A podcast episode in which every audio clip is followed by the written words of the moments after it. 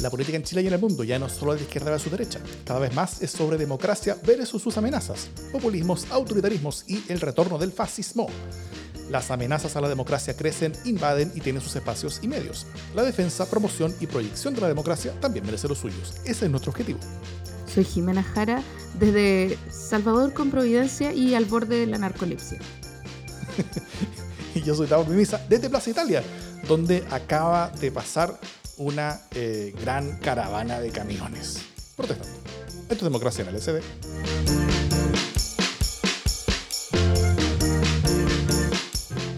¿Cómo estás, Jimé? Estamos partiendo hoy día esta grabación un poquito más tarde de lo normal. Hola, hola, ¿qué tal?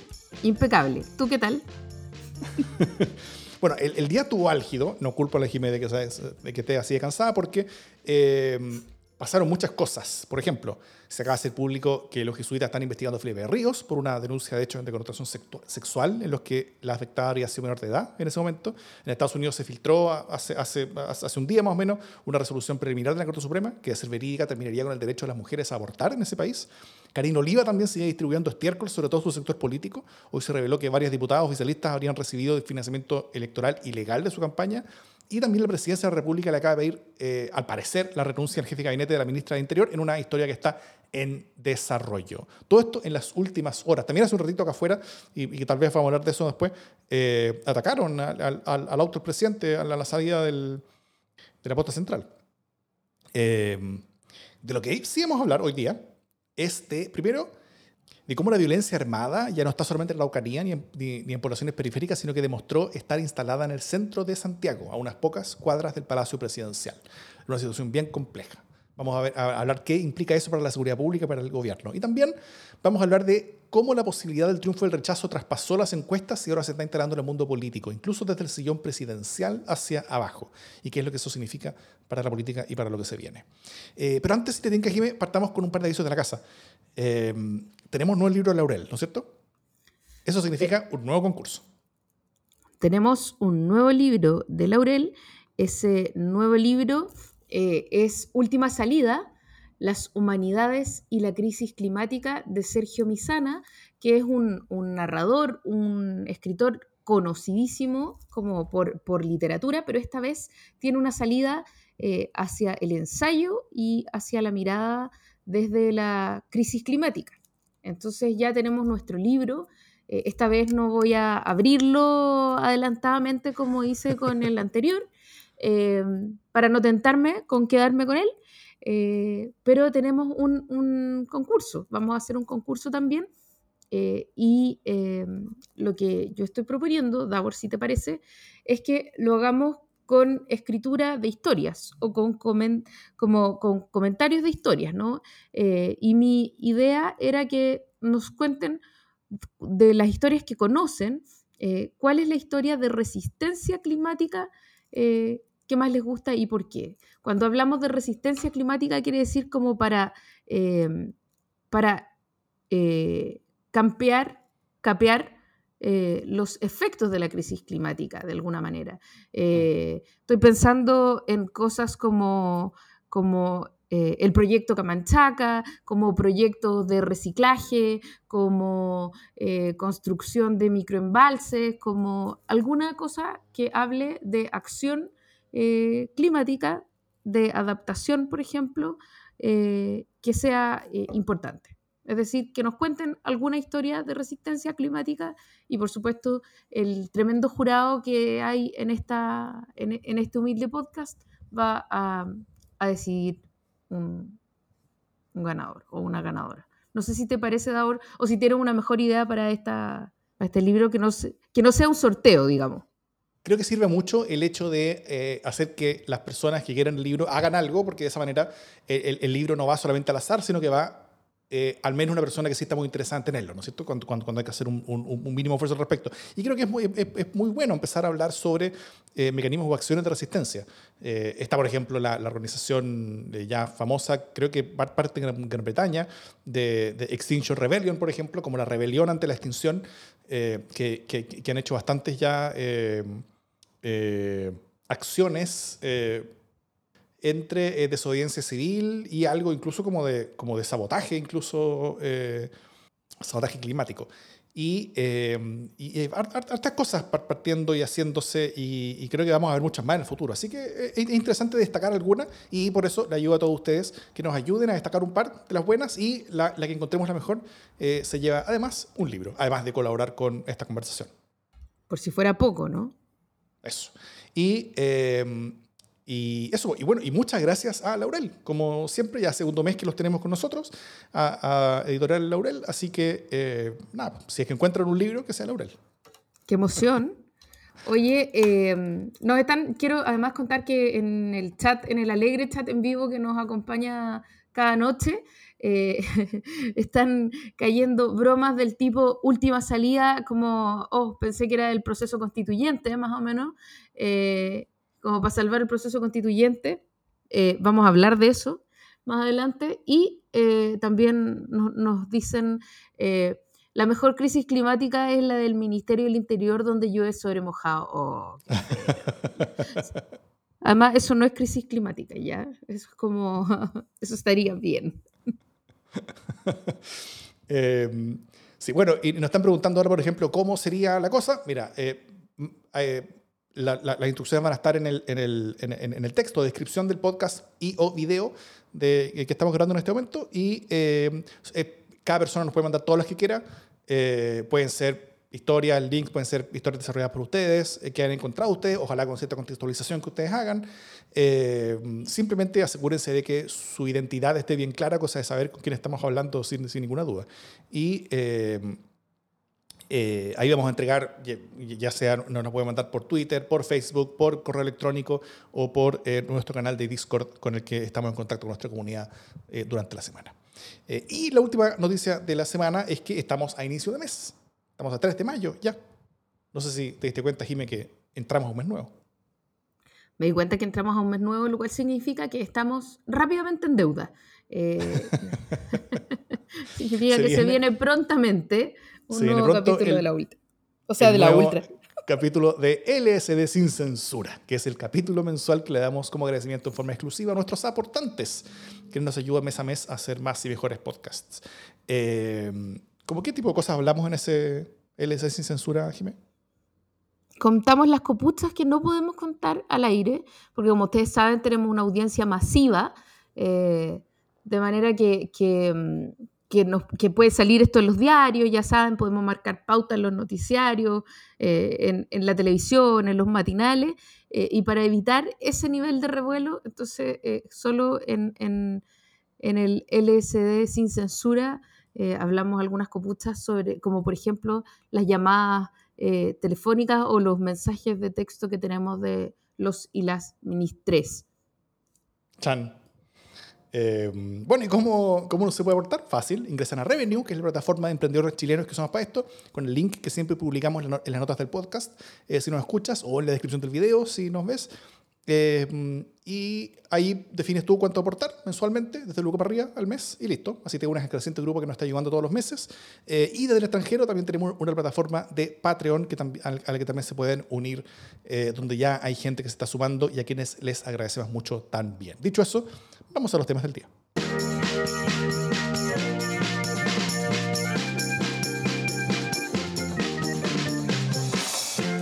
Bueno, el primer tema del día eh, tiene que ver con una cosa que empezó a ocurrir el domingo más visiblemente durante la marcha eh, del, Día del Trabajador y la Trabajadora, eh, no con la marcha de la CUT, sino con la marcha alternativa con la marcha de la central clasista de trabajadores en Estación Central, ¿no? Y concretamente en el barrio Meix, 11 eh, fueron las personas que abrieron fuego durante esa jornada de los trabajadores, de, los vendedores ambulantes que hicieron fuego sobre los manifestantes en una cuestión que yo no alcanzo bien a comprender. No entiendo cómo se inicia eh, el tiroteo, se supone que tiene que ver como para evitar saqueo, una cuestión bien rara que los vendedores ambulantes están cuidando el comercio establecido de alguna manera,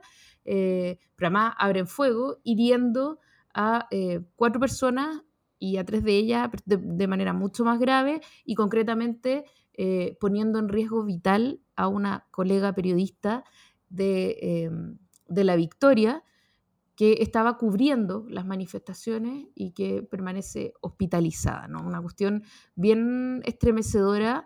Eh, yo no he querido ver las imágenes, entiendo que tú sí, Davor, pero em, de todas maneras, una como bien incomprensible y, y, revela lo que viene ocurriendo hace rato ya en la Estación Central, porque acordémonos que unos estudiantes, eh, en un, también en, un, en, una escaramuza en Estación Central, uno de ellos fue baleado, murió.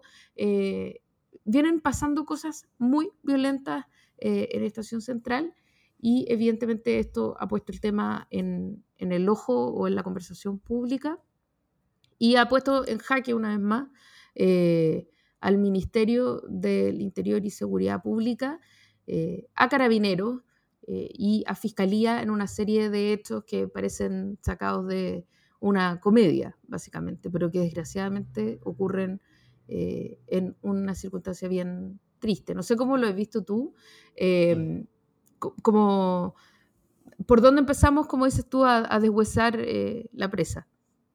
Sí, porque esto tiene más aristas que un, que un poliedro complejo. Es como, eh, primero, esta, esta central clasista de trabajadores, eh, que es como la competencia ultrona de la, de, la CUT, pasa frente a, a, a, e, Ellos alegan que algunos de sus manifestantes entraron a saquear algunas tiendas o algunos, o algunos locales. Eh, es, eso no se sabe exactamente qué o cómo pasó, o si es que simplemente empezaron como a como, como ahuyentarlos y, dispararles para que, para que no se acercaran. Eh, se acercan estos tolderos que están en la calle, ¿no es cierto? Hay, hay cerca, de, cerca de, de, Estación Central y vamos a hablar tiros sobre ellos. Y, eh, y hay varios heridos, este periodista, con, hay, un video muy terrible en el momento en el que recibe el balazo, es, es, bien dramático, les recomiendo que no lo vean. Eh, también hay videos de carabineros conversando con algunos de los pistoleros, lo cual obviamente abre muchas dudas en, un hecho que no es nuevo tampoco, eh, ni siquiera para, para, ese lugar de Santiago. Eh, hace pocas horas hay, gente fuera, había gente fuera de la posta funando y pegándole el auto del presidente Boric cuando él fue a visitar a la periodista de, la posta central, gritando al asesino, básicamente, porque ahora él está con los carabineros y está todo eso. Em, detuvieron a un par de personas que habrían eh, disparado armas eh, y, la fiscalía no habría pedido eh, prisión preventiva, un hecho que le sorprendió hasta a la jueza que estaba haciendo la, la como la jueza garantía que estaba, que estaba eh, a cargo de la causa de, ese control de detención, claro. Y, eh, y, y, ella sorprendió que no pidieran la, la prisión preventiva, sino que simplemente prisión domiciliaria eh, total. Y eh, después de eso salieron hartos penalistas que dijeron que al parecer tenía razón, que no la habían pedido, que no la, que no la pidieran, porque, porque los hechos que, están, que estaban siendo eh, perseguidos en ese caso no eran todavía como que alguno de ellos hubiera, hubiera baleado necesariamente a, a, alguien, sino que simplemente habían usado armas, así que eran, eran posibles penas que no iban a alcanzar a ser eh, prisión efectiva. Y al parecer habían buenas razones para no, para no pedir prisión, para pedir prisión preventiva, pero Em, pero eh, eso se como que termina dándole la razón la historia al final porque el día siguiente o en la noche de, ese día detienen a otra persona que, es, que habría sido la persona que habría efectuado los disparos que, eh, que, le llegan a la periodista, ¿no es cierto? Y, em, y esta persona ya le hicieron control de detención y a esta persona sí la metieron una prisión preventiva. Pero también el día de hoy CIPER saca un artículo donde, eh, creo que fue CIPER, donde se explica que varias de las personas, o, no sé si una o, las dos de las personas detenidas eh, el día de ayer, eh, tenían cargos pendientes. Una de ellas también tenía un, medidas cautelares. Se supone que tenía que estar también en, prisión domiciliaria, pero básicamente la policía se dio cuenta que no vivía en la casa donde, donde dijo que vivía y a pesar de eso, eh, en, este nuevo caso también lo metieron a prisión domiciliaria en la cual volvió a dar la misma dirección que ya Carabineros había demostrado que no era el lugar donde vivían. Como que nadie se conectó con nadie, como que no sé si hay, hay que ver quién, ¿Quién no entregó la información? El, el, el, el, juzgado no tenía esa información, Carabineros tampoco avisó, la Fiscalía tampoco la tenía, como que nada funcionó. Todo fue un caos, todo fue un desastre. Eso en el contexto de que, de que hay enorme desconfianza sobre la policía. El mismo Gabriel Boric en la radio eh, habla sobre, eh, sobre que hay que... Eh, sobre que hay, que hay que dilucidar cuánta cercanía existe entre carabineros y las mafias, lo cual es, es, complicado. Y también está la historia de cómo este pedazo de, de tierra, como, de, como de área pública, eh, el centro de Santiago, está tomada por una mafia básicamente eh, que, está creciendo en, en, influencia y fuerza y que, ya está, o sea, no es una zona rural, no es una zona alejada de Santiago, ni siquiera son, poblaciones periféricas de Santiago, sino que eh, hay zonas de, de, de, la capital al lado del Palacio Presidencial donde el Estado no tiene control. Eh, y eso creo que es, un cambio de conversación, ¿no? Mira, yo te voy a contar una historia eh, de hace más de cuatro años, cinco años quizás, cuatro años y medio. Eh, yo trabajaba en el Palacio de la Moneda y había una señora que vendía jugos en Morandé con Alameda, en Morandé con Alameda, en la esquina. O sea, ahí, en el Palacio de la Moneda. solo cambiábamos la vereda, ¿no? Y en, una de esas circunstancias en que yo estaba comprando un jugo, y como que me estaba yendo, eh, de, estos carritos que están como apoyados por el FOSIS y tal, que están regularizados, etc. Y por eso funcionan de manera normal ahí. Eh, y se acercan eh, unas personas a amedrentar a esta señora peruana, como para avisarle que le van a empezar a cobrar por protección. Esto ocurrió, te estoy hablando cuatro años y medio. Eh, y cuando esto ocurrió, rápidamente, imagínate, los carabineros de Palacio, a los que están como cuidando Palacio, se acercaron así como a, espantar a los malandrines eh, y la señora estaba muy agradecida, ¿no? Fui testigo directo de una circunstancia de esta, pero esto es algo que estaba pasando no, no a pocas cuadras, como dice Davor, sino que estaba pasando ahí, ahí mismo, o sea, de Audacity. Em, y, esto no ha dejado de pasar, ¿no? O sea, si estos gallos tienen la capacidad de llegar hasta ahí mismo, es porque tienen todo el centro tomado, ¿no? Y esta es una cuestión que, no se investiga mucho o que se denuncia de vez en cuando, en, como a partir de estos reportajes de cámaras ocultas eh, en la televisión, pero ahí quedan. Entonces, eh, evidentemente ahí hay una, hay una red que opera con la connivencia de varias autoridades y, que va a seguir pasando mientras, mientras no sea, o sea, mientras no eh, se arme em, una respuesta que sea más organizada que solo los carabineros de palacio, que solo de repente de vez en cuando alguien da la alarma o de vez en cuando mm. eh, aparece un reportaje. Eh, ahora, esto fue como festival de pastelazos, ¿no? Nos adelantamos al pastelazo de la semana, pero fue como el festival de los pastelazos, en el sentido de que eh, los pacos aparecen conversando con los que iban a tirar. Por lo, entonces, tenemos ahí un primer flanco gigantesco. Eh, segundo flanco gigantesco, hay una mafia eh, que, parece que está bastante más extendida, no es solo en Estación Central. Mm. No sabemos, o sea, yo a esta altura no está bastante claro si hay una mafia en Estación Central y una mafia eh, en el centro de Santiago o son una misma que opera de manera, no sé, metropolitana. Eh, y tampoco me parece que haya muchas ganas de saberlo concretamente. Em, están por ahí mezclados la idea del narco con la idea de este pillaje. Tampoco está muy mm. claro cuál es, el, cuál es el giro del negocio, si el giro del negocio es el narcotráfico o el giro del negocio es el arriendo de toldos azules, por decirlo de alguna manera.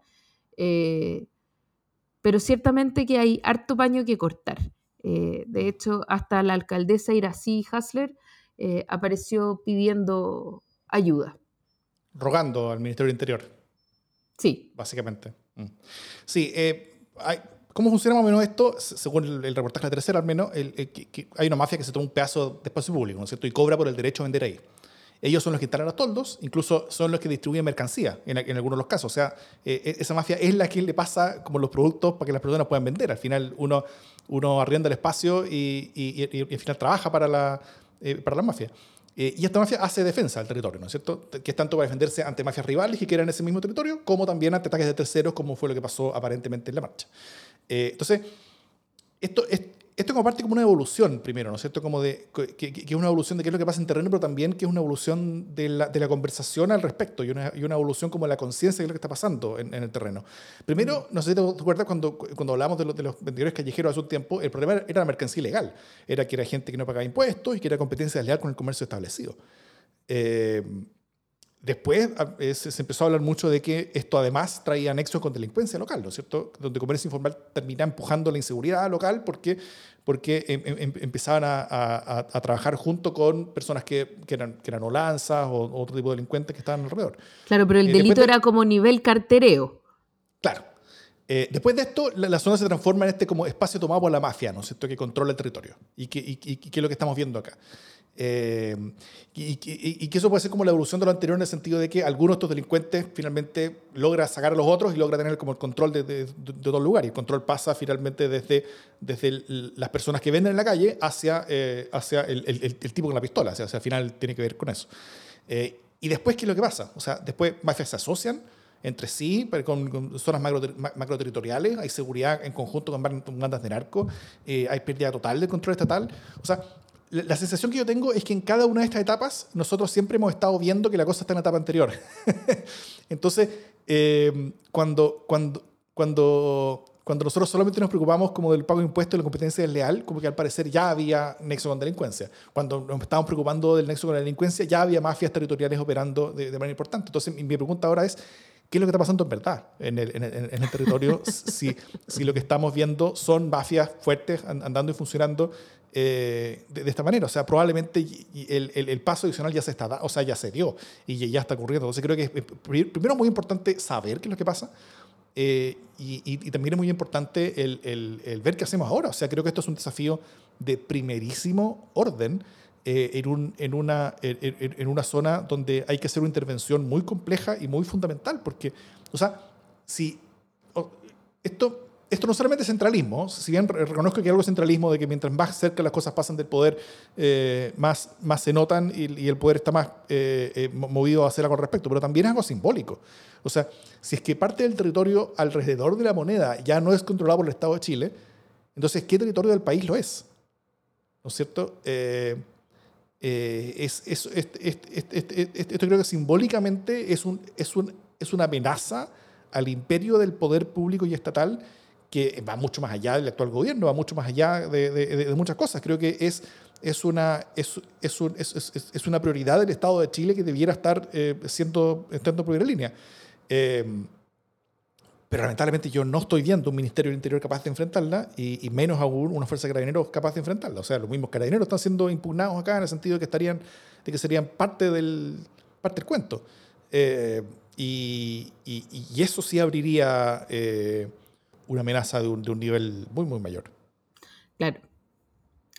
Claro, porque además que Carabineros estuviera implicado en una cosa así sería impensable. O sea, Carabineros implicado en delitos. Así como, así como, impensable.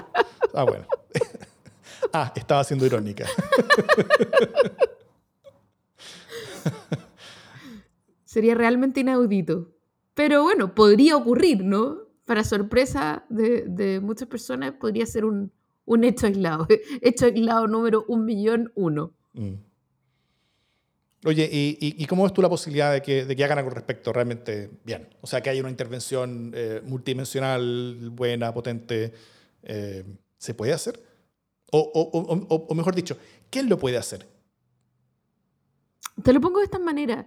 Eh, ¿Qué mafias de este tipo se han ido desarticulando y cómo? ¿no? nada más con, o sea, perdón, la venta, la venta ambulante es ilegal. o sea, eso ya, ya es algo ilegal. Eh, cuando, a la, cuando a la sombra de una cuestión que es ilegal ocurren otras cosas ilegales, ya estamos bien, bien adelante en la cadena, ¿no? Esto es como cuando en los 80 eh, te cambiaban dólares en la calle, ¿no? Eh, que podía pasar cualquier cosa.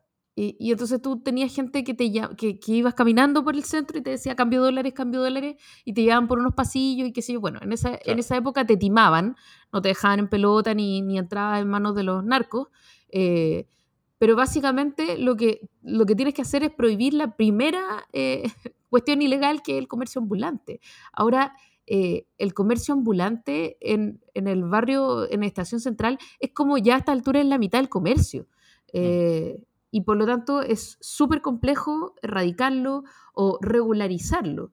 Eh, y para eso necesitáis además una policía comprometida con la tarea. Y al parecer hoy día lo que tenemos es una policía totalmente desfondada eh, o, sorpresa, algo que, que no vemos venir. Eh, y por lo tanto la intervención es una intervención bien mayor que, que, tampoco, o sea, lo que está pasando tampoco es culpa del gobierno, ojo. le estalla en la cara al gobierno una cuestión que viene pasando hace mucho rato ¿no? y que se, solo se profundiza. Entonces, eh, es una intervención en varios niveles y en varias etapas, creo yo. Y por lo pronto, la investigación eh, es lo primero que se pide, eh, pero además hay que echarle mano rápidamente a las fuerzas policiales. Y aquí hay una cuestión bien interesante, creo yo, y es este descubrimiento que hace un cierto sector político, la izquierda, de la necesidad que hay de la fuerza policial una vez que está en el gobierno. ¿no? Mm. Eh, esta, cosa de, entender lo importante que es, eh, yo aquí voy, eh, le voy a Katia Araujo a la vena, lo importante que es tener un ordenamiento, una autoridad y un monopolio de la fuerza, es decir, el orden, la autoridad vienen a ser súper importantes, como dice Katia Araujo, para administrar la asimetría de poder. Es decir, eh, la existencia de una autoridad legítima es lo mejor que podemos tener para que no haya ley de la selva. Eh, entonces, cuando hace crisis la idea de la autoridad, lo que hace crisis también es la posibilidad de cuidar eh, la administración imparcial de esas asimetrías de, poder. Es decir, eh, donde no hay autoridad hay también abuso y esa es una cuestión que se nos olvida. Entonces, qué importante es que hoy día, que la autoridad actual es autoridad, eh, redescubre el valor del orden eh, que se viene, que viene levantando hace mucho tiempo, no solo los grupos de la derecha, sino también las grandes mayorías de la gente que necesita orden y certeza, básicamente. Y con esto eh, cumplo mi ciclo de me desprecio a mí misma eh, hablando de orden y patria. Gracias.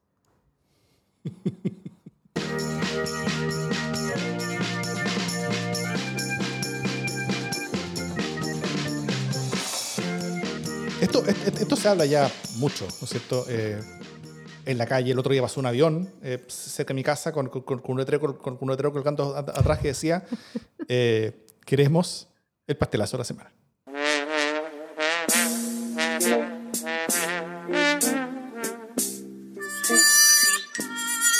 Bueno, mi pastelazo de la semana es en verdad como eh, es como el pastelazo de la temporada electoral, o uno de los grandes pastelazos de la temporada electoral, pero que tuvo salida esta semana eh, y tiene que ver con Karina Oliva, ¿no?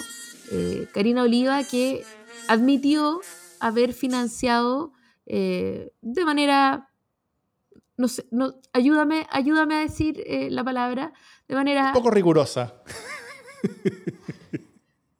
Sí, de, manera imprecisa.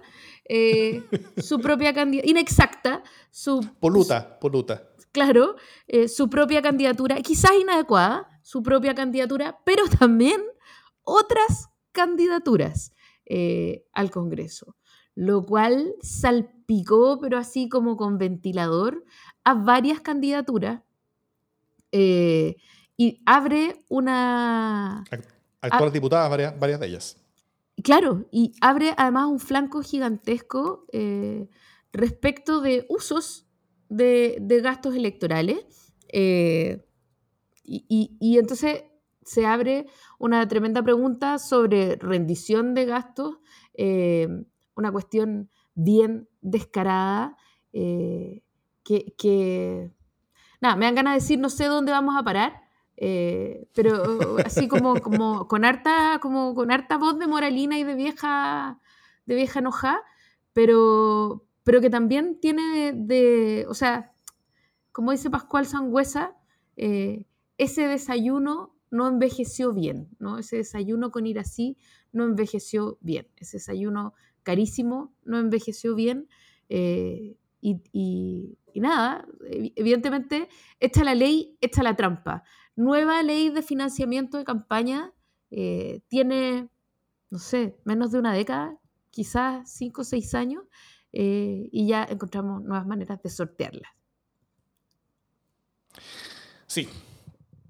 Em, mi petrazo de la semana es uno que yo creo que todos vieron, supieron, o, o por menos muchos, eh, que es la respuesta de la siguiente pregunta. ¿Qué es lo que se obtiene cuando se mezcla el peor partido de Chile, que indiscutiblemente es el Frente Regional Verde Social, de Jaime Mulet, con la peor comisión de la convención, que indiscutiblemente es la Comisión de Medio Ambiente? Obtiene esa convencional Nicolás Yáñez, quien estaba conectado telemáticamente y pidió votar a viva voz porque se estaba duchando. El video de la sala de la comisión es dramático. Algunos se toman la cabeza incrédulos, otros, otros le gritan que, que, que, pague la cámara porque no querían ver las cositas. Nadie entiende nada lo que está pasando. Eh, voy a poner un, un, un breve audio simplemente para, para, para, que nos pongamos en el lugar, para que nos pongamos en, en, en, la situación de qué es lo que ocurrió ese asiago día. Señor secretario, ¿puedo emitir mi, mi voto a viva voz? Me estoy escuchando. Eh, señor convencional Núñez, eh, sí, eh, claro, puede consignar su votación. ¿Sí? Es que me entró el ahí. A favor. Eso. No... ¿Puede, ¿Puede consignar su votación?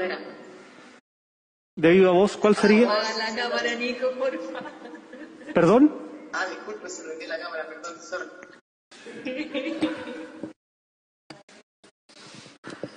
Apaga la cámara, Nicolás, por favor.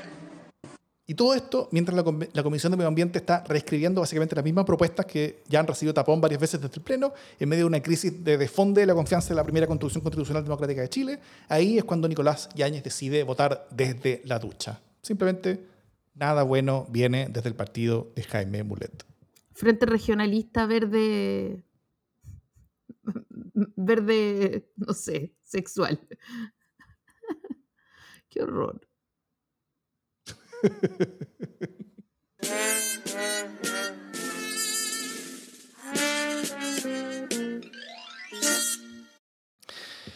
Bueno, eh, este fin de semana tuvimos de nuevo encuestas bien malas para el proceso constitucional. La cadena muestra el rechazo arriba de la prueba por 10 puntos ya, eh, aumentando la ventaja en forma lenta, pero bien consistente desde hace más de un mes. Eh, en el pulso, en Pulso Ciudadano se muestra algo similar también, una diferencia también a fuerte rechazo de 10 puntos, aumentando fuerte en las últimas dos semanas. Eh, esto no quiere decir que el rechazo vaya necesariamente a ganar, pero sí que está ganando, ¿ah? eh, que lleva un buen rato ganando eh, y que si en algo se mueve, en alguna dirección se mueve la cosa, es que está aumentando la ventaja del rechazo por sobre la prueba. Y queda menos tiempo para el final del proceso constitucional y no se ve realmente ni tiempo, ni espacio, ni voluntad de mucha gente para hacer cambios suficientemente radicales eh, a cómo se están haciendo las cosas dentro de la convención y qué cosas se están haciendo dentro de la convención como para dar vuelta a este escenario. Entonces, eh, muchas personas ya ven cada vez menos razones, cada día que pasa ven menos razones para esperar que el escenario político cambie de manera tan suficientemente fuerte como para, eh, en términos de opinión pública y ciudadana, como para que la propuesta de constitución eh, finalmente vea la luz. Entonces, eso lleva a que muchos actores políticos empiezan ya a hacer planes, ¿no es cierto? Eh, eh, para partir por el gobierno. De hecho, el presidente Boric el domingo en entrevista en Televisión Nacional reconoce que si bien iba a votar a prueba, su gobierno ya se está poniendo en todos los escenarios posibles. Que la constitución tenía que ser cambiada estructuralmente, decía él, eh, y que fuera cual fuera el mecanismo, no podía ser solamente un maquillaje. O sea, ya se está poniendo un poco en la situación de qué es lo que pasa después del rechazo. Eh, incluso ya estamos hablando de alternativas. Eh, ¿Qué significa, Jimé, que Gabriel Boric ya hable de que se están poniendo en todas las situaciones posibles? ¿Es un error, tú crees, de, de parte de la presidencia? ¿O tú dirías que es una señal de alerta a la convención? ¿O simplemente otra de esas eh, formas como, como de expresión libre que el presidente tiene a veces sin, sin, sin medir mucho las consecuencias de lo que dice? No, yo creo que en este caso no es una, no es una expresión libre. Eh, yo creo que es una cuestión calculada.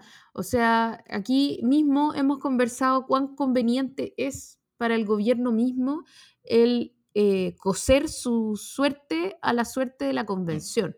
eh, ¿cierto? Y hasta qué punto el apruebo marca una buena cosa para el gobierno y el rechazo es un, es un rechazo también, de alguna manera, o se lee como un fracaso eh, importante para este gobierno que aprobó el proceso constituyente, para el propio presidente que estuvo en ese acuerdo que permitió que existiera este proceso constituyente, ¿no?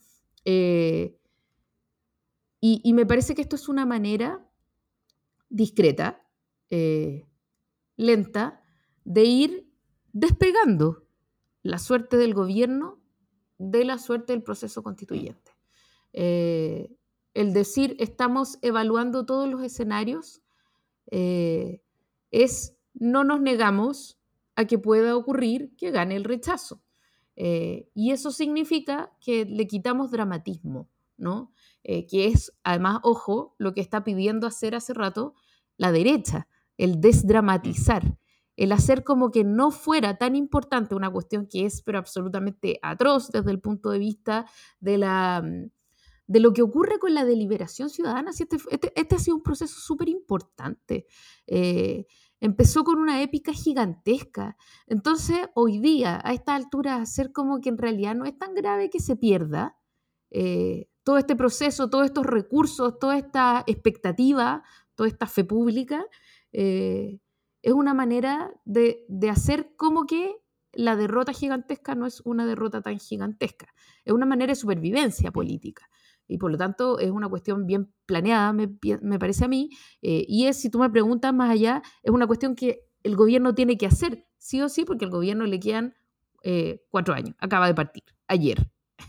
Eh, y por lo tanto necesita asegurar que va a tener cuerda y no que va a quedar eh, como muerto en vida, porque es una cuestión que, realmente no, se lo doy a nadie. O sea, si a Piñera le pasó a mitad de su mandato, en este caso estaría pasando al comienzo del mandato, entonces no puede pasar eso. Y por lo tanto tienen que ponerse en todos los casos, ¿no?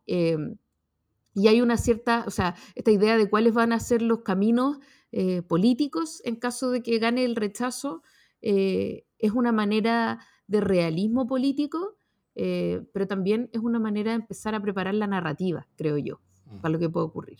Sí, porque en el plebiscito pasado yo me acuerdo que, eh, tan, que bueno, el, gobierno como que estuvo un poquito presente en la discusión en forma, en forma al menos oficial, pero, pero se entendía para qué lado está el gobierno. El gobierno que quiere el rechazo, obviamente. Pero tanto el gobierno como su sector al final hablaban sobre lo importante del tercio, ¿no es cierto? Pusieron el, tercio como que buscaron el umbral del tercio para decir, como para buscar un umbral suficientemente bajo como para poder declarar victoria, como poder decir, cumplimos nuestro objetivo, ¿no es cierto? Y, y, en el momento en el que ellos ni siquiera cumplieron ese objetivo, fue un defonde. O sea, el, el, el, día siguiente, la semana siguiente, la, la, derecha, el gobierno, todo ese mundo estaba, pero completamente hecho bolsa. O sea, eh, habría sido un derrumbe si no hubiera estado, si no hubieran estado derrumbados de antes. Y... Eh, y, la, y, y, eso, y eso agravó mucho la situación política eh, terminal que tenía ya el gobierno en ese momento. Ahora, es, distinto cuando se le va a un gobierno que está en su cuarto año, que, que, que, es, o su tercer año, ya terminando su tercer año. Que, lleva como un, año y medio en estertores, ¿no? Claro, y que, y que a, a, que le pase un gobierno que, lleva siete, ocho meses, ¿cachai? Eh, o seis meses, cuando van a ser como seis meses en el momento del plebiscito. Entonces, eh, el, el, el, que colapse total y completamente políticamente el gobierno a, sus seis meses sería, o sea, no solamente malo para el gobierno, sino que yo creo que sería complejo para Chile porque, porque implicaría que, que, vamos a tener un desgobierno de tres años y medio. Y, y, y, por eso creo que es bastante importante que el gobierno empiece a construir otras, otras alternativas, sobre todo porque creo que esto, lo dijimos la semana pasada. Eh, no puede hacer tanto que uno de, Boric antes del plebiscito, porque como su, su, aprobación es más baja que la, que la adhesión al apruebo, eh, eso implica que mientras la desaprobación a su gobierno eh, es mayor que la adhesión al rechazo, ¿no es cierto? Entonces, eh, Boric sigue, o sea, el, el, el, Boric desplegado ayudando al apruebo bien puede terminar perjudicando al apruebo más que sumando, ¿no es cierto? Hoy el, el, apruebo tiene mejor aprobación ciudadana que Gabriel Boric.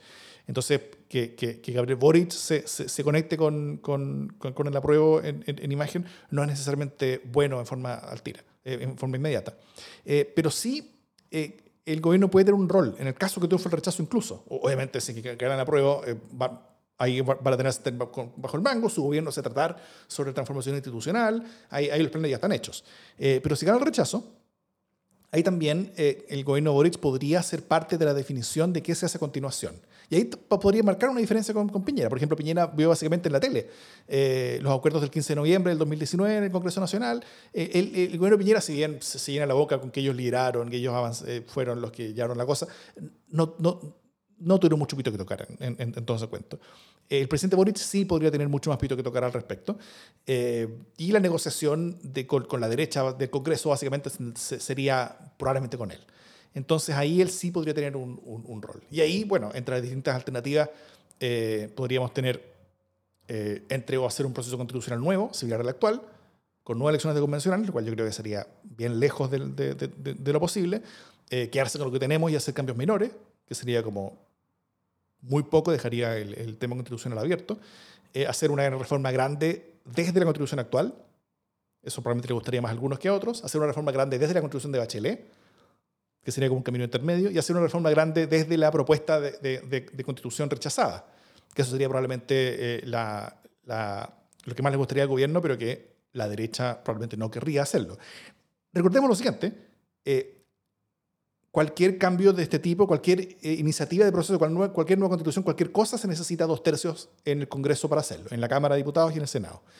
Eh, la derecha tiene casi la mitad del, de Cámara de Diputados, tiene la mitad del Senado, eh, por lo tanto, la derecha va a tener un rol fuerte de veto de cualquier cosa. O sea, no se va a poder hacer nada con lo cual no esté de acuerdo, no solamente un par de votos de derecha, un, un- un- un porcentaje significativo de la derecha del Congreso va a tener que estar de acuerdo con cualquier camino que se siga. Y, y- y- y- y por lo tanto, el- el- el- la cancha de las cosas posibles, la cancha de las alternativas políticamente viables, no es muy grande. Por un lado está el poder que va a tener la derecha eh, eh, al- negar y bloquear cualquier idea que a ellos no les gusten. Por otro lado, va a estar las ganas que va a tener la- las izquierdas de, eh, de, hacer el mayor cambio posible, incluso puesto un rechazo. Pero también todo esto está controlado por dos cosas. Por el hecho que la ciudadanía quiere una constitución y por el hecho que, que sobre todo la- la- las derechas van a preferir acortar esto lo más posible en cuanto tiempo. O sea, eh, el, tiempo de incertidumbre constitucional es uno que yo creo que a no mucha gente de ese sector le gustaría que se quede pendiente hasta la próxima elección presidencial. Eh, le, gustaría cerrar este punto lo antes posible. Entonces, eh, eso sería lo que, lo que podría pensar uno que, que, podría llevarlos a, hacer un acuerdo un poquito mayor que lo que podrían estar dispuestos a hacer eh, en un día normal. Dicho todo eso, esos, todos esos escenarios van a depender mucho del resultado del plebiscito. O sea, si gana el apruebo, la constitución va a tener más legitimidad, obviamente, por cuánto fue ese triunfo. Pero si gana el rechazo, no da lo mismo por cuánto gana eh, con respecto a lo que pasará a continuación, ¿no es cierto? Mientras más sea la diferencia hacia el rechazo, la derecha va a poder defender caminos mucho más favorables a ellos. Mientras más estrecha sea esa diferencia, la derecha va a tener que ceder más. Por eso, incluso si gana el rechazo, no da lo mismo por cuánto gana. Sí, ahora, una pregunta que yo me hago, te hago, abro, eh, tiene que ver con eh, qué es lo que se está rechazando en verdad. Eh, cuando, cuando, uno, cuando se habla como de en una encuesta, usted votaría rechazo, ¿Mm? ¿qué es lo que uno votar- a lo que uno le votaría rechazo? Eh, ¿Al modo en que ha ocurrido el proceso o al texto? ¿no? Porque en rigor uno pensaría que es como, no, rechazo eh, el texto de la nueva constitución. Eh, pero en verdad de lo que se ha hablado mucho más que del texto que finalmente está quedando es, es. de todo lo que ha ocurrido, ¿no? Entonces lo que se rechaza, o básicamente mi interpretación eh, muy antojadiza, por supuesto, es que lo que tiene molesta a la gente es parte del proceso, las subjetividades que han estado en es. este proceso, ¿no? O, eh, o quizá la altisonancia con que ciertas subjetividades han querido tomarse el proceso. O eh, estoy, sigo inventando, ¿no? Eh, el poco espíritu o el espíritu poco republicano en el que algunos han querido llevarse el proceso constituyente para la casa, para decirlo de alguna manera, ¿no? Eh, voy, a ponerlo en términos bien momios. Estoy harta del feminismo, indigenismo, ecologismo plurinacional de la convención, ¿no? Eh, porque yo esperaba una convención más normal, para ponerlo en- entre, entre medio de todas las 10.000 comillas que eso pueda implicar, ¿no? Eh, entonces estoy rechazando cómo se han hecho las cosas, ¿no? o rechazo que un convencional se duche, lleven negrita, eh, se pongan una máscara de Pikachu. El show convencional me molesta mucho y entonces voy a rechazar, porque no es lo que yo esperaba como proceso. Pero eso es distinto de que el texto resultante eh, sea mejor o peor que la convención que hoy día tenemos, que es una cuestión que hoy día realmente está en suspenso. Mm. Sí. Em, o sea, y, y, mientras más sea eso que tú dices, más, más oportunidad tener la prueba justamente, porque el proceso se termina antes del plebiscito. Eh, los convencionales sean para la casa tres meses antes, ¿no es cierto? O, o, dos meses antes, no sé cuánto es. Pero, pero, pero, pero un buen rato vamos a tener una campaña donde los convencionales no van a ser necesariamente protagonistas del, del, proceso. Ellos van a terminar su rol y ya no van a tener ningún rol constitucional en ninguna de estas materias. Lo, la, las franjas las van a determinar los partidos políticos que, están, que tienen representación en el Congreso. Hay, hay, o sea, eh, la convención se acaba. Una vez que la convención entrega su texto, eso se acaba. Entonces, eh, es, es, una interesante pregunta ver si es que, eh, si es que dado que buena parte del daño al proceso lo, ha hecho todas estas subjetividades asociadas a cómo funciona la convención, eh, si es que una vez terminada la convención, efectivamente el interés vaya más, más hacia el texto y eso genere eh, una ventaja hacia la prueba. Eso es una posibilidad. Puede que, el convencimiento ya haya llegado y que las personas ya hayan eh, puesto su bandera en, en, emocionalmente en, la opción que ya prefieren y que, y que, y que las cosas no, no, no, no van a cambiar mucho. Pero puede que en el margen sí haya algún cambio. También otra cosa es que en muchos casos eh, además de las subjetividades, también hay muchas cosas que son más objetivas. O sea, hay muchas personas que defienden su decisión de rechazar por tal y cual tema que está en el texto, qué sé yo. Eh, y, y, y, el hecho de, la, de, de que las comisiones sean por mayoría y que el Pleno sea por dos tercios ha hecho que muchas cosas se ponen en comisiones que son eh, descabelladas a veces, entonces, y, que están muy alejadas como de las expectativas de, buena parte de la ciudadanía y que efectivamente eh, hacen que, mucha, buena parte de la ciudadanía se sienta, se sienta lejanía, se sienta amenazada con cosas que, que, que, se van aprobando en distintas etapas.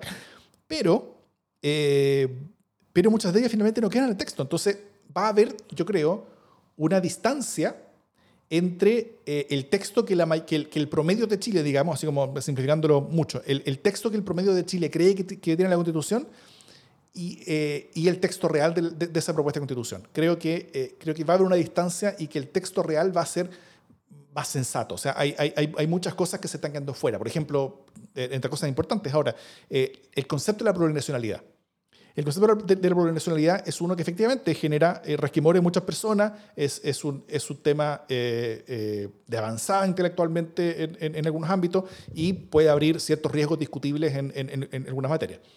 eso quedó ya en, el texto en, un par de partes en, el término de definiciones. Por ejemplo, el Estado de Chile o, o, Chile es un, un, país plurinacional.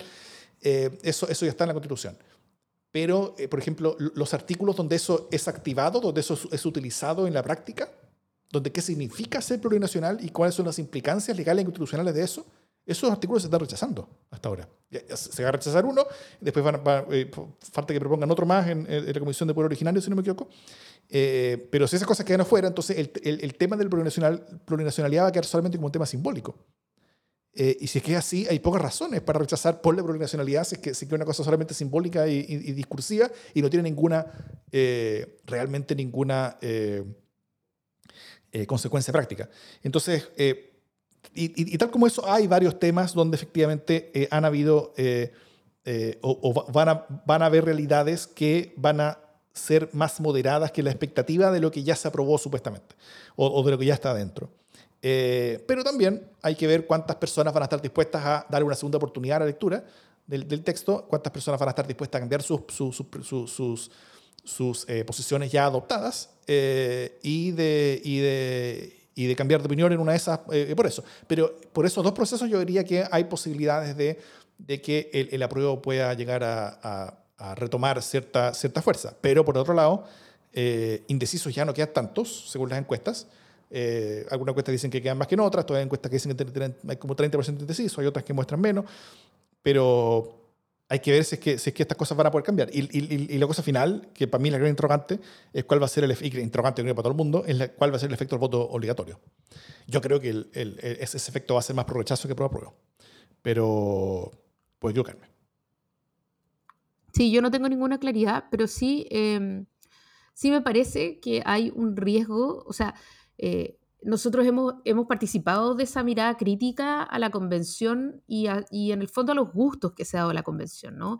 Quizá esta idea de publicitar tanto qué iba saliendo en cada una de estas comisiones, a veces bien desquiciada, eh, o esta apuesta maximalista de cada una de estas, de, de cada una de estas comisiones como por poner su agenda, Mm. mucho más que por proponer un texto constitucional con posibilidades de ser aprobado por la gran mayoría de la ciudadanía, eh, ha jugado muy, muy en contra.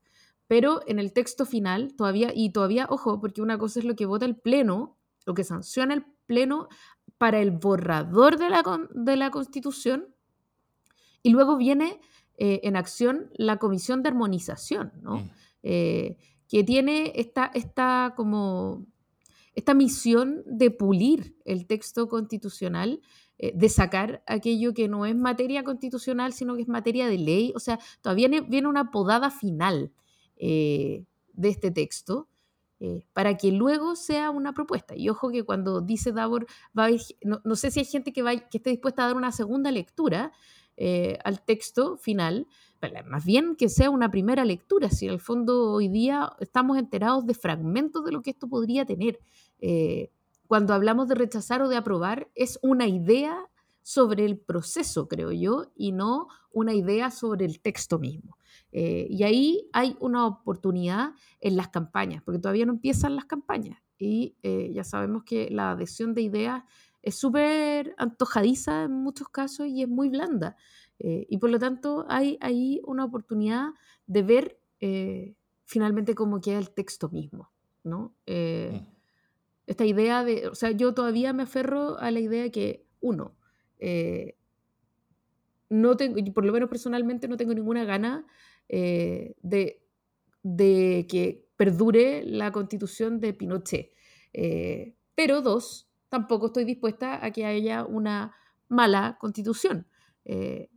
Pero todo eso está todavía abierto. Finalmente es un proceso muy dinámico en el, que, en el que lo más que se ha hablado ha sido la polémica. ¿no? Porque es lo más sabroso, es lo más fácil de reportear de alguna manera, es lo más fácil de comentar. Eh, y vaya, la- muchos convencionales han ayudado a que esto sea eh, un, pues, un permanente festival de las anécdotas y de los malentendidos eh, y de las funas y de las cancelaciones. Mm. Pero finalmente el texto que está quedando de eso no necesariamente es un texto demagógico, parcial eh, o, o contraproducente. Eso creo yo está por verse. Sí, a menos para mí, eh, no sé si alguien le llevará mi opinión, pero eh, yo siento que el texto abre oportunidades importantes en temas que son urgentes en Chile. Eh, es revolucionario en varios caminos, pero revolucionario yo creo que para bien y en caminos necesarios como la, la, la dignidad, inclusión, eh, espacios autonomías para pueblos originarios. Creo que eso es fundamental para no, no, seguir en el camino que nos lleva a una guerra civil en Chile. Eh, cambios de ese tamaño son los necesarios para hacerlo. No, sé si esos cambios precisamente son los que los pueblos originarios harían si, si, si que tuviéramos como una negociación política, como un parlamento a gran escala, tal vez serían otras cosas, pero, eh, eh, al menos en cuanto a dimensión eh, eh, es más o menos lo que, lo que sí se necesita. En, en- en- temas de agua, en temas de derechos sociales, creo que, creo que, creo que todo esto eh, eh, ayuda y, y- y en muchas, y en muchas cosas es harto más civilizado que lo que tenemos actualmente. Eh, pero sí hay cosas preocupantes en términos de, eh, de, la, de la distribución de, de- los poderes y de cómo funciona la máquina eh, eh, del poder político en forma, más, en forma más fina. Ahí creo que hay varias cosas que van a tener que corregirse si es que esto se aprueba definitivamente, porque cómo está es, es riesgoso y peligroso. Sí, y yo aquí quiero de- decir solo una cosita más, que es que yo creo que eh, hacer el juego de desdramatizar lo que pasa si gana el rechazo eh, es una mala idea. Es una mala idea, porque este ha sido un proceso que ha costado muchísimo. eh, ha sido un proceso histórico y no, no podemos comportarnos como si hubiera sido una idea más, ¿no? Eh, que se rechaza o se aprueba. Todo, todo este proceso ha sido muy importante. Nos hemos tardado 30 años de democracia en replantearnos eh, el, el tema constituyente finalmente, ¿no? Estamos hablando de una nueva constitución como desde el 90. eh, y estamos eh, en la posibilidad cierta de tener una nueva constitución recién en el 2022. Entonces, no es una cuestión a la que podamos quitarle el peso, no es una cosa como hace creer la derecha, que bueno, ya veremos, eh, se resuelve en el Congreso o, o hay que elegir otra vez, o sea, todo queda abierto. Si, si gana el rechazo, volvemos a foja cero. Esa es la verdad, volvemos a foja cero. Eh, todas las ideas que hoy día tenemos sobre cómo habría que salir con el tema constitucional pueden no ocurrir. Eh, y pueden pasar otros 30 años con nosotros discutiendo sobre cuál es la mejor forma de hacer una otra constitución. Y además estamos estaríamos tirando por la borda una manera eh, tremendamente sui generis que está mirando el mundo de cómo deliberar de manera democrática, de manera paritaria, mm. con inclusión de pueblos indígenas eh, y, sin violencia, o sea, una salida institucional, eh, deliberativa, democrática a una crisis que pudo haber llevado pudo, haber llevado a un estallido mucho más sangriento y mucho más complejo. Eh, entonces, la épica de, de, esto que está ocurriendo no, no es solo en el momento, es una cuestión súper importante. Lo que se está validando eh, en el plebiscito, además del texto constitucional, es un proceso democrático único en el mundo que tiene muchísima importancia y que fuimos capaces de parir después de 30 años. Eh, y por lo tanto, no es cuestión de que, ah, bueno, no importa, elegimos otro. Mm. Eh, tiene un peso gigantesco, dice mucho de la madurez de la democracia chilena y por lo tanto el proceso de la convención es un proceso que ha estado lleno, lleno de errores, pero que yo espero eh, que en este último trecho esos errores se corrijan, sea un texto profundamente republicano, ya que el proceso no lo ha sido del todo, eh, y eso todavía estamos a tiempo de hacerlo.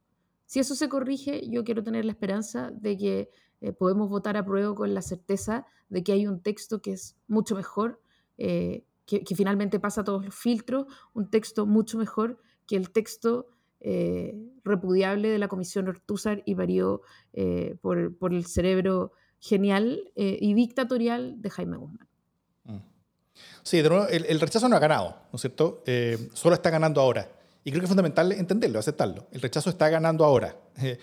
sigue habiendo, yo sigo recibiendo, no sé, en redes sociales, eh, un, montón de gente que dice, pero ¿cómo dices eso? No, estás viendo las encuestas que son del poder, de, todas controladas. O sea, loco, son todas las encuestas de todos los sectores, de todas las... O sea, el, rechazo está ganando ahora. Eh, eso no implica que vaya a ganar, pero está ganando ahora. Y eso implica que hay que hacer cambios para que gane la prueba después. Eh, todavía pueden haber cambios para ese proceso. Cada vez se pueden hacer menos cambios, pero todavía se pueden hacer cambios. Y, y, es fundamental que las personas entiendan que, que, el rechazo está ganando ahora para que esos cambios sean posibles siquiera, para, que sean viables. Em, eh, se pueden hacer cambios en el proceso y en el texto para que hagan más fácil que gane finalmente la prueba. Y, y, y, para todos quienes quieren una nueva constitución de cambio profundo, el actual camino, este, sigue siendo lejos el más posible dentro de todas las otras opciones. O sea, si gana rechazo, todas las otras alternativas van a ser una, eh, eh, al, al, menos en dimensión y profundidad, los cambios va a ser mucho más aguado que lo que se está haciendo ahora. Eh, mucho más suave, mucho más sutil, mucho más pequeño. Eh, entonces, pero, pero, pero, pero para lograrlo, quienes hoy manejan la convención se van a tener que tomar hacer en serio la pregunta de si prefieren tener un texto que les guste mucho pero se rechace o uno que les guste mucho menos pero que se apruebe. Eh, porque ese que les guste menos y se apruebe les va a gustar mucho más que cualquiera de las otras alternativas que van a quedar como las únicas disponibles hacia adelante si gana un rechazo. Eh, y dejen de votar de la lucha, por favor.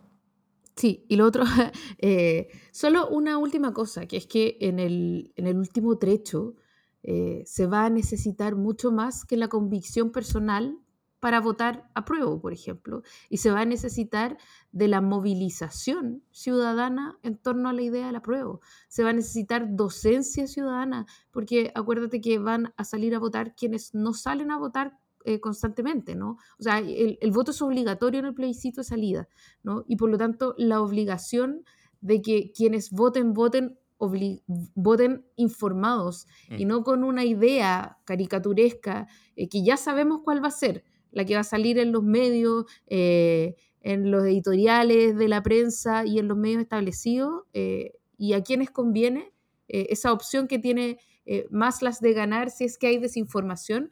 Eh, eso nos obliga a hacer docencia, agitación y propaganda en todos lados, si es que tenemos un texto que merece ser aprobado, porque, porque va a ser un trabajo que no podemos dejar solo a equipos políticos, solo a las élites políticas y nos corresponda mirar así como de lejos y partir a votar. O sea, esta cuestión va a ser, debería ser mucho más movilización ciudadana que lo que fue incluso la campaña de Gabriel Boric, porque hay más en juego.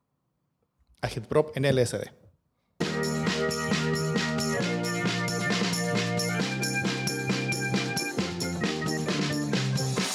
Las buenas noticias. ¿Tienes una buena noticia el día de hoy, Jimena Jara? No, solo tengo malas noticias. No, no, no, no, no. Esta, esta es la parte en que yo me resto y te dejo como total protagonista. Mira, simplemente quiero, quiero, quiero decir, este, este, resultado electoral creo que no lo dije antes, pero, pero ahora ya va a asumir eh, Emmanuel Macron en su segundo periodo en Francia. Creo que es importante, sobre todo en la Europa que, que, se está enfrentando hoy día al, gran oso bélico ruso invasor, eh, que una persona eh, liberal, muy prodemocrática, muy autopercibida como dentro del eje autoritarismo-democracia, siendo eh, autopercibida y percibida también por su pueblo como, el, como, estando en el extremo de ese eje, eh, hacia el mundo más democrático, más cosmopolita, más abierto, eh, como es Emmanuel Macron, el que lidera otro periodo, no solamente Francia, sino que se está enarbolando como muy posiblemente el principal líder de Europa. y, y esa, y esa luz prodemocrática en el lugar del conflicto más importante actualmente, donde esta lucha entre democracia y autoritarismo se está dando a los balazos y a, los cañonazos y a los misilazos, eh, creo que es muy fundamental y es una muy buena noticia que esté ahí Macron en vez de la alternativa que era realmente aterradora. Muy bien. Bueno, mi, buena noticia es más, es más, eh, es más por partes, pero es una buena noticia que se haya ratificado eh, en la comisión recién, eh, en la comisión específica de la Cámara de Diputados, el, acuerdo de Escazú, porque eso avanza eh, y es una mm. buena noticia. Cada paso es una pequeña buena noticia, así es. Muy bien. Dicho todo esto, esto es democracia en LSD.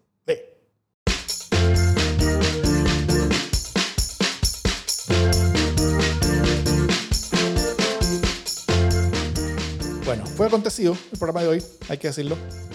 Perdón. Oye, yo, eh, empecemos a la hora para que podamos grabar a la hora, para que todo esto salga a la hora y no nos acostemos a la hora del queso, pero bueno, aquí estamos. As usual, a la hora del queso. Así es, pero eh, yo llegué a la hora, debo decirlo. Sí, no, yo prometo que la próxima semana no me voy a quedar dormida. O lo voy a intentar seriamente.